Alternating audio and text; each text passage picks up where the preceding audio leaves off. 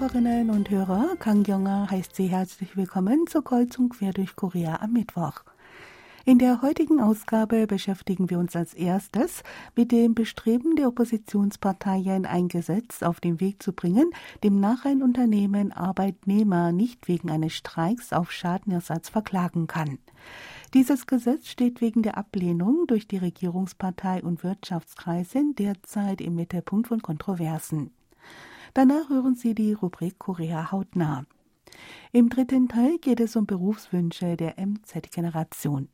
Eine Umfrage ergab, dass die Millennials und deren Nachfolgegeneration Internetbanken vor herkömmlichen Geschäftsbanken und Streamingdienste vor Rundfunksendern als Arbeitsplatz bevorzugen.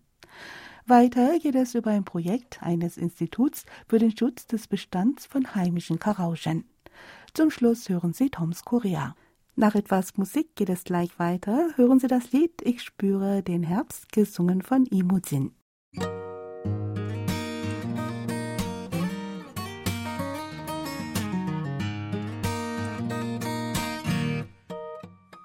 계절은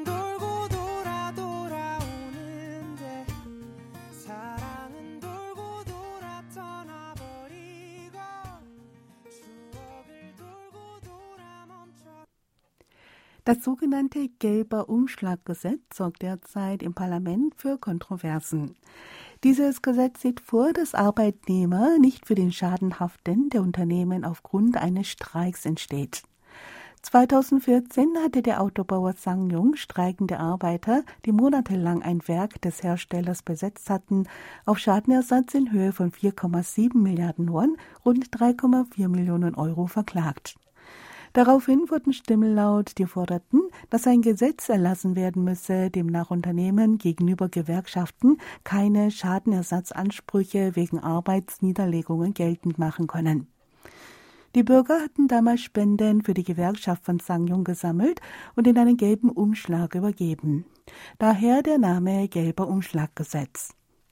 Die oppositionelle Minju-Partei Koreas und die Gerechtigkeitspartei haben jüngst erneute Schritte unternommen, um ein solches Gesetz auf den Weg zu bringen. Der Grundgedanke dahinter ist der, dass Streiken ein verfassungsrechtlich verankertes Arbeitsrecht sei. Es sei selbstverständlich, dass den Unternehmen durch Streiks ein Schaden entsteht. Eine Schadenersatzpflicht würde jedoch das Streikrecht der Gewerkschaften erheblich einschränken. Aus Wirtschaftskreisen und aus der konservativen Regierungspartei Macht des Volks gibt es aber heftigen Protest gegen den Versuch, ein solches Gesetz zu verabschieden. Den Gegnern zufolge würde ein solches Gesetz die Gewerkschaften zu rechtswidrigen Streik ermutigen. Ohnehin würden jedes Jahr in Arbeitskämpfen Fabriken und Firmengebäude von Gewerkschaften illegal besetzt. Der Schaden, der sich dadurch für die Produktion ergebe, sei enorm. Schadenersatzklagen seien das einzige Mittel der Arbeitgeber, sich zu verteidigen. Was meinen die Bürger zu dem Streit? Die Plattform für die Auswertung von politischen Daten Oxo Politics fragte rund 500 Personen, wie sie über ein Gesetz denken, das Unternehmen verbietet, streikende Arbeiter zur Kasse zu bitten. 41 Prozent waren dafür und 42,5 Prozent dagegen. 16,6 Prozent sagten, dass sie keine Meinung hätten.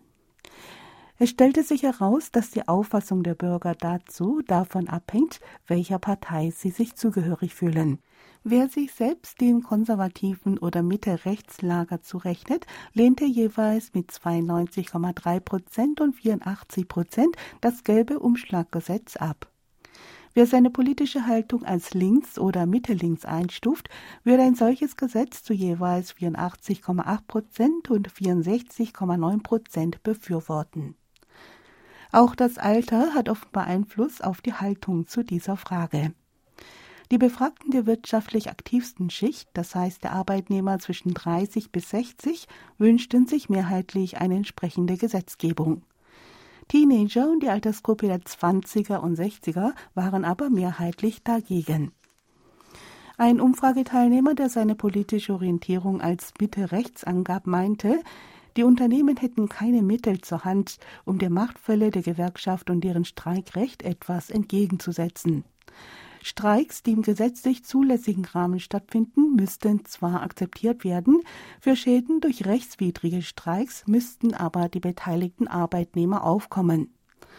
Ein Befragter, der sich als progressiv, also eher linksorientiert bezeichnete, sagte, eine Schadenersatzpflicht für streikende Arbeiter wäre ein Verstoß gegen das Arbeitsgrundgesetz. Hohe Geldforderungen, denen Arbeiter niemals nachkommen könnten, seien am Ende ein drastischeres Mittel als die gewaltsame Unterdrückung von Arbeitskämpfen.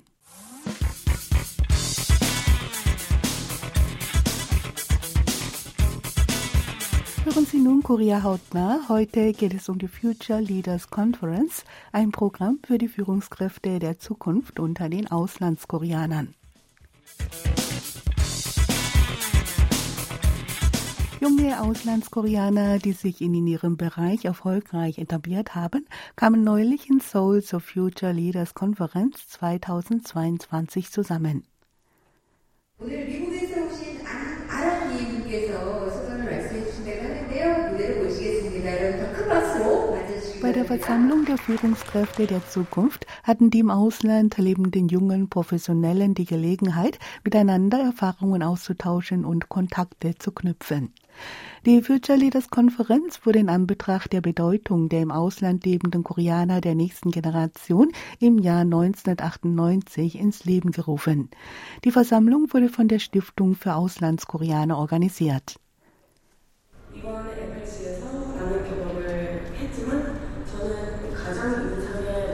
Aus 17 Ländern nahmen 65 Personen im Alter zwischen 25 und 45 Jahren an der Veranstaltung teil. Die Teilnehmer kamen aus den verschiedensten Bereichen. Es waren Staatsanwälte, Rechtsanwälte, Technologen, Bilanzbuchhalter und Geschäftsleute darunter. Aufgrund ihrer Gemeinsamkeit, dass sie einer koreanischen Minderheit im Ausland angehören, kamen sie jedoch schnell miteinander ins Gespräch.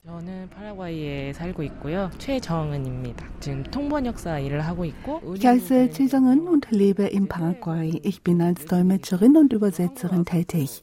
In dem Land, in dem ich lebe, bin ich eine Ausländerin. Auch in Korea bin ich eine Fremde. Als Auslandskoreaner haben wir alle einen ähnlichen Hintergrund und wir konnten die Geschichten der anderen Teilnehmer gut nachvollziehen. Heutzutage ist das Netzwerken sehr wichtig. Es hat mir auch gefallen, dass man hier mit so vielen Menschen gleichzeitig persönliche und berufliche Kontakte aufbauen konnte.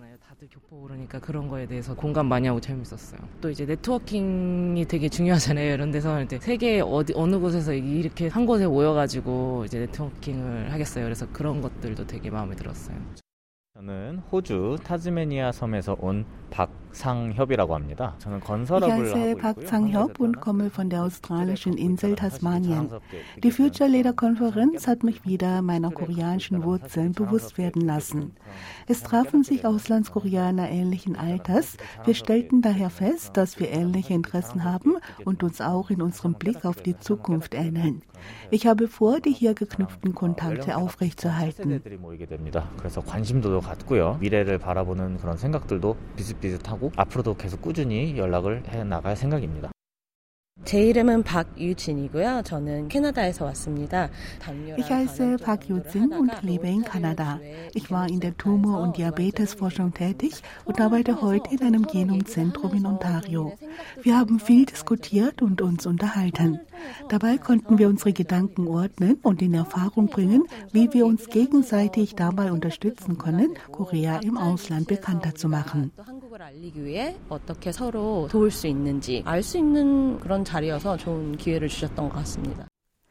An fünf Tagen gab es ein volles Programm mit Diskussionen, Workshops und Geschichts- und Kulturerlebnissen. Die Teilnehmer nutzten die Gelegenheit für intensive Gespräche und versprachen einander in Kontakt zu bleiben. Zum Abschluss des Treffens teilten sie ihre Pläne mit, wie sie sich zurück in dem Land, in dem sie leben, für die koreanische Gemeinschaft engagieren wollen. Die erste Generation der koreanischen Einwanderer hat große Anstrengungen unternommen, um sich in der neuen Heimat eine Lebensgrundlage zu schaffen. Es kann sein, dass die junge Generation solche Erfahrungen nicht so ohne weiteres nachvollziehen kann.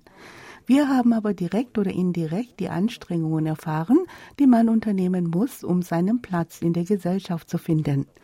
Wir verständigen uns auch gut mit jungen Leuten. Es ist daher wichtig, dass wir eine vermittelnde Rolle spielen. Ich möchte mich weiterbilden und weiterentwickeln und später auch für Korea einen Beitrag leisten.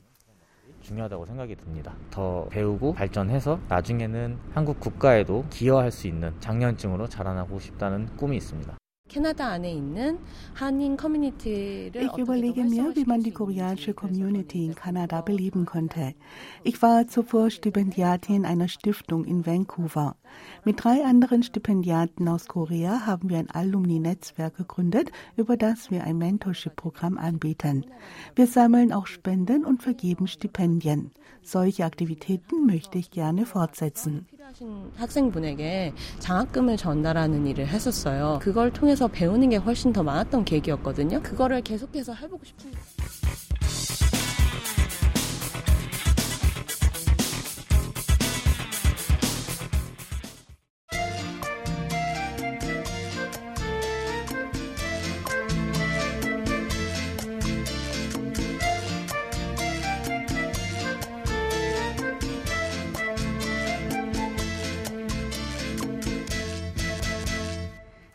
Generation MZ, das heißt die heute 20 bis Mitte 30-jährigen Millennials und deren Nachfolgegeneration, hat ganz neue Erwartungen an die Arbeitswelt. Arbeitgeber, die sich wegen eines hohen Gehalts und sicheren Arbeitsverhältnissen hoher Beliebtheit erfreuten, wie beispielsweise Banken und Rundfunksender, haben bei der MZ-Generation als Wunscharbeitsplatz an Ansehen verloren. An deren Stelle sind Internetbanken wie KakaoBank und TOS und Internetstreamingdienste wie Netflix und TVIN getreten. Beide Bereiche haben in den vergangenen Jahren aufgrund der digitalen Transformation ein drastisches Wachstum erfahren. Dies ergab eine von der Stellenvermittlungsplattform Catch bei 1137 jungen Stellensuchenden durchgeführte Umfrage. Auf die Frage, ob sie eine herkömmliche Bank oder eine Internetbank als Arbeitsplatz bevorzugten, entschieden sich 66 Prozent für eine Internetbank. Nur 34 Prozent würden gerne in einer herkömmlichen Geschäftsbank arbeiten. Zu den Gründen der Bevorzugung einer Internetbank nannten die meisten mit 48 Prozent das hohe Wachstumspotenzial. 22 Prozent fanden die Kollegialität und flache Hierarchien verlockend. 12 Prozent meinten, dass sie persönlich Internetbanken häufiger nutzten. Zu den Antworten gehörten auch ein hohes Gehalt und weniger Leistungsdruck. Unter den Internetbanken, bei denen die MZ-Generation gerne arbeiten würde, nahm Kakao Bank mit 52 Prozent den Spitzenrang ein. TOS folgte mit 46 Prozent an zweiter Stelle. Diejenigen, die sich eine Stelle bei einem herkömmlichen Geschäftsbank wünschen, nannten am häufigsten als Grund dafür das hohe Gehalt und die sichere Anstellung. 48 Prozent gaben diese Antwort. Am zweithäufigsten wurde mit 24 Prozent das hohe Ansehen der Geschäftsbanken genannt. 11 Prozent gaben an, dass große Banken es ermöglichten, Arbeits- und Privatleben gut unter einen Hut zu bringen. In einer anderen von Catch durchgeführten Umfrage sollten die Befragten wählen, ob sie lieber bei einer etablierten Rundfunkanstalt oder bei einem Online-Streaming-Dienst beschäftigt sein wollten. Mit 78 Prozent entschied sich der Großteil der MZ-Generation für einen Streamingdienst. Als Grund dafür nannten die meisten mit 48 Prozent die guten Zukunftsperspektiven. 15 Prozent sagten, dass sie selbst Streamingdienste häufig nutzten. 12 Prozent gefielen die Inhalte. Die meisten Stimmen als Wunscharbeitsplatz unter den Streamingdiensten erhielt Netflix mit 72 Prozent. Es folgte TVing mit 10 Prozent. Platz 3 nahm die Plattform Watcher ein. Unter den bevorzugten Streamingdiensten, die sich die MZ-Generation gut als Arbeitgeber vorstellen könnten, waren auch Neuzugänge wie Weep App, Coupang Play, Kakao TV und Disney Plus. Unter denjenigen, die einen herkömmlichen Rundfunksender als Arbeitgeber bevorzugten, nannten die meisten als Grund die stabilen Arbeitsverhältnisse und klar definierte Strukturen. 55 Prozent gaben diese Antwort. An zweiter Stelle folgte das hohe Ansehen und an dritter Stelle das etablierte Rundfunksender über Tradition und viel Know-how bei der Produktion von Inhalten verfügten. Kim Jong-hyun, Chef von Catch zufolge, gehe aus den Umfrageergebnissen hervor, dass die wichtigsten Kriterien für die MZ-Generation für einen guten Arbeitsplatz Perspektiven, Wachstumspotenzial und die Arbeitskultur seien. Sie erlebten, wie koreanische Inhalte der Unterhaltungskultur über Streamingdienste von Menschen weltweit gesehen werden und an Beliebtheit gewinnen. Darin hätten sie Wachstumsmöglichkeiten der Streamingdienste gesehen. Auch seien die jungen Jobsuchenden gegenüber der strengen Hierarchie in den Banken überwiegend negativ eingestellt.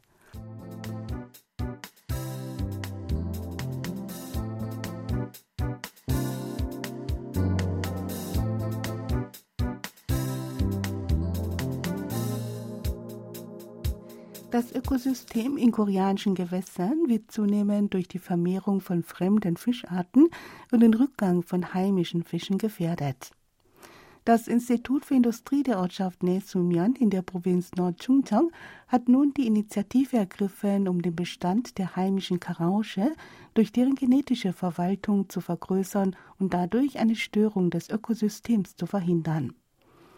Das Institut teilte mit, gemeinsam mit der staatlichen Gesellschaft für Wasserressourcen K-Water ein Projekt für die genetische Verwaltung der heimischen Karausche, auch Schusterkarpfen genannt, voranzutreiben. Im Rahmen dieses Projekts soll der Lebenslauf jedes Muttertiers registriert und verwaltet werden. K-Water wird das Institut unter anderem über die Aufstellung von Richtlinien für die Zucht beraten, damit anhand der genetischen Informationen des Mutterfisches gesunde Nachkömmliche hervorgebracht werden können. Die in südkoreanischen Gewässern heimische Karausche ernährt sich von kleinen Krustentieren, Regenwürmern, Insekten und Plankton und gehört zu den Allesfressern unter den Fischarten. Sie ist einer der bekanntesten Süßwasserfische in Korea und wird vielseitig unter anderem als Speisefisch verwendet.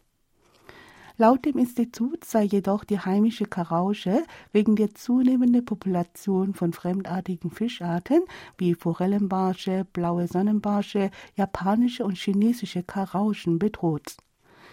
Die japanische Karausche wurde Anfang der 1970er Jahre zum Zwecke der Schaffung von Nahrungsressourcen als Speisefisch in Korea eingeführt.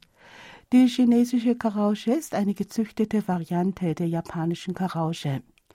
Diese wurde Ende der 1990er Jahre eingeführt und in koreanischen Gewässern ausgesetzt. Ein Mitarbeiter des Instituts sagte gegenüber der Zeitung Gyeongyang Shimbun, dass auch die Vermischung zwischen fremdartigen und heimischen Karauschenarten einen ernsthaften Zustand darstelle. Das Institut und K-Water wollen unter Anwendung von genetischen Informationen die genetische Vielfalt der Karausche bewerten.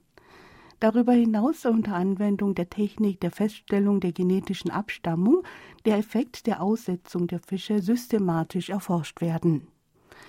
Karauschen decken 7,6 Prozent der Fischproduktion. Auch für die Wirtschaft der Ortschaft Nesumyon hat diese Fischart eine wichtige Bedeutung. 24 Prozent der Karauschen in Korea werden in Gewässern der Provinz Nord-Chungcheong ausgesetzt. Das Institut teilte mit, die Kooperation mit K-Water ausbauen zu wollen, um ein gesundes Ökosystem aufrechtzuerhalten und Ressourcen zu erweitern.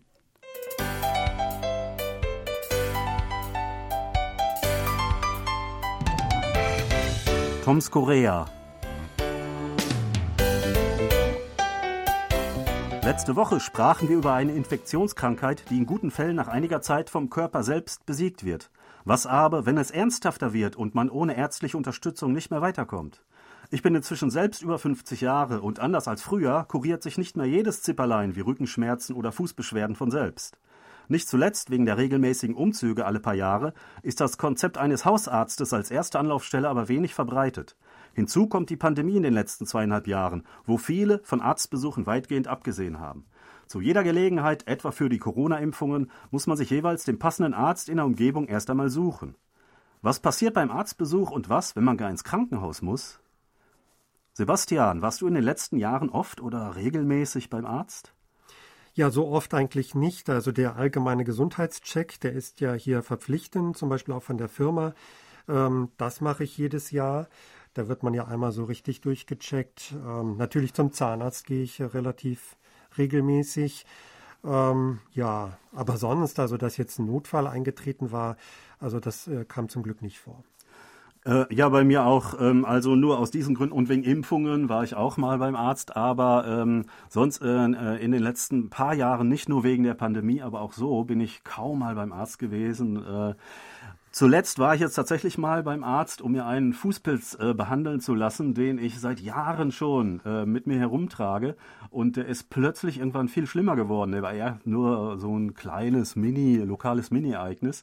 Aber plötzlich hat er sich den, über den ganzen Fuß ausgebreitet und ich dachte, der springt auf den anderen Fuß über. Da wurde es echt mal Zeit, ähm, auch mal zum Arzt zu gehen und ähm, mir so eine Salbe verschreiben zu lassen. Und die hat dann auch ganz gut gewirkt.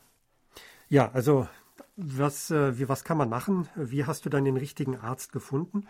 Äh, ja, ähm, übers Internet. Also wenn man zum Beispiel einen Gesundheitscheck macht oder äh, einen Impftermin buchen will, dann bekommt man ja meistens von der Krankenkasse ähm, so eine, äh, ein, einen Link äh, für eine Webseite, über die man sich äh, Ärzte oder, oder eine Klinik oder eine Praxis suchen kann, die dann in irgendwo in der Umgebung sind und die das entsprechend auch anbieten, was man braucht.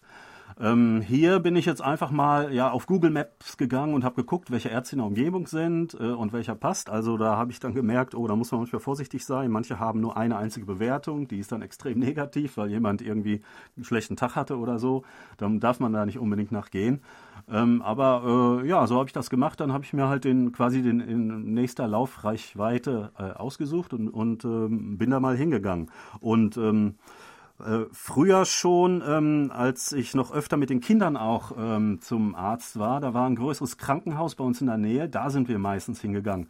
Und ähm, äh, nachdem wir das allererste Mal da waren, da waren dann alle Anmeldeformalitäten erledigt gewesen. Äh, und dann habe ich mir gedacht, äh, komm, das ist jetzt bequemer, die kennen dich da schon und dann gehe ich jetzt immer dahin. Wir sind dann für alle möglichen Sachen äh, dann dahin gegangen. Ja, so kenne ich es auch. Also ich kenne auch so ein, zwei Hausärzte in der Umgebung. Früher war ich wirklich ganz oft mit den Kindern bei, bei diesen Ärzten, Kinderärzten. Äh, ja, Zeit, teilweise also mehrmals wöchentlich, wenn die irgendwelche äh, Erkrankungen hatten, Erkältungen. Ähm, da ist es wirklich gut, wenn schon einmal alles erledigt ist. Die kennen einen dann auch schon. Da muss man nicht extra seine Adresse angeben und solche Dinge. Normalerweise als Ausländer wird man sowieso gleich erkannt. Die wissen schon, wie man heißt und wie die Kinder heißen. Das war ähm, schon vorteilhaft. Und was mir auch immer gut gefiel, dass zum Beispiel die Apotheke normalerweise immer direkt neben der Praxis ist. Da muss man nicht lange laufen. Das geht alles ruckzuck. Ja, ah, Stichwort Apotheken. Wenn man dann ein Rezept bekommt äh, und dann das dort einlösen will, ähm, mein Tipp, das Rezept fotografieren, denn die Apotheke äh, zieht das Rezept sofort ein und man hat danach keine Möglichkeit mehr äh, zu gucken, wie die Tabletten heißen, äh, um dann vielleicht mal nach, selbst nach den Wirkstoffen ähm, äh, zu fragen. Ähm, insbesondere, wenn die Apotheke nicht alle ähm, Tabletten, die jetzt da aufgelistet sind oder Salben äh, da hat, ähm, dann zieht sie trotzdem das Rezept ein und dann sagt sie, ja, kommen Sie einfach nächsten Montag wieder, wir haben das dann da. Und ähm, ja, dann hat man auch keine Möglichkeit, das woanders zu bekommen, in der Apotheke nebendran zum Beispiel. Ähm, dann ähm, jedenfalls, vielleicht, wenn man sich äh, beschwert oder besser Koreanisch kann als ich, dann könnte man das ein bisschen besser verhandeln. Ähm, aber das ist so meine Erfahrung gewesen. Ähm, und die Tabletten, die man da bekommt, die sind ja wirklich einzeln pro Tag schon abgepackt in so einer ähm, komischen ja, Papier, Plastikfolie äh, eingeschweißt. Und äh, da sind alle Tabletten in einem so einem Fältchen drin. Äh, pro Tag reißt man dann sein Feld auf für morgens, äh, mittags, abends äh, und nimmt dann seine Tabletten. Ähm, da ist aber keine Information mehr, wie sie heißen, kein Beipackzettel, nichts zu den Wirkstoffen und Nebenwirkungen und so weiter.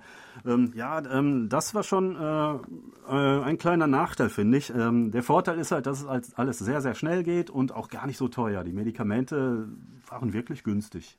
Ja, also diese kleinen Tütchen, die kommen aber dann wieder in einen Umschlag, in eine größere Tüte und da ist draußen schon, also außen schon aufgedruckt, was da alles drin ist.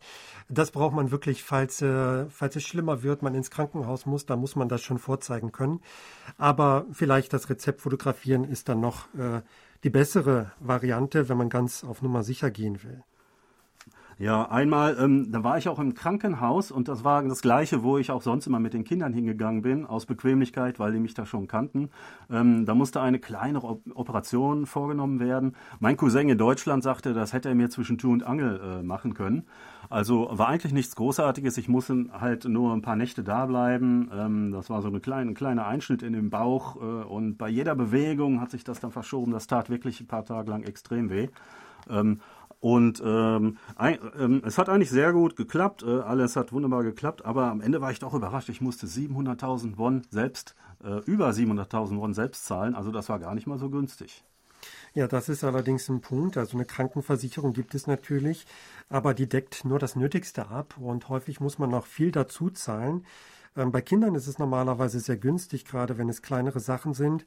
Ähm, aber sobald es um Operationen geht, kann es schon ziemlich teuer werden. Das ist richtig. Und man muss immer die Kreditkarte mitnehmen, wenn man ins Krankenhaus muss, äh, denn die wird früher oder später verlangt. Ja, ein bisschen skurril noch, ich musste einen Guardian angeben, also irgendeine Kontaktperson. Ähm, darauf war ich gar nicht vorbereitet. Ich habe dann einfach die Nummer eines, irgendeines Freundes genannt. Äh, der wusste gar nicht Bescheid. Äh, gut, äh, dass der nicht äh, geholt werden musste. Aber für diesen Guardian gibt es dann unter dem äh, Bett, unter diesem, ja, wo ich dann gelegen habe, immer so eine kleine Liege, ähm, wo der Guardian dann quasi mit mir zusammen die Zeit verbringen und auch übernachten kann. Ja, genau. Also diese Begleitpersonen, die übernehmen auch äh, manchmal einen Teil der Pflege. Also koreanische Krankenschwestern machen nicht ganz so viel wie die in Deutschland, äh, soweit ich das mitbekommen habe. Also da wird schon verlangt, dass äh, eine Begleitperson, jemand aus der Familie dabei ist und dann vieles abnimmt an Arbeiten. Ja, wir hoffen, dass Ihnen das nicht passiert äh, und sagen auf Wiederhören bis nächste Woche. Thomas Kuklinski-Reh. Und Sebastian Ratzer auf Wiederhören.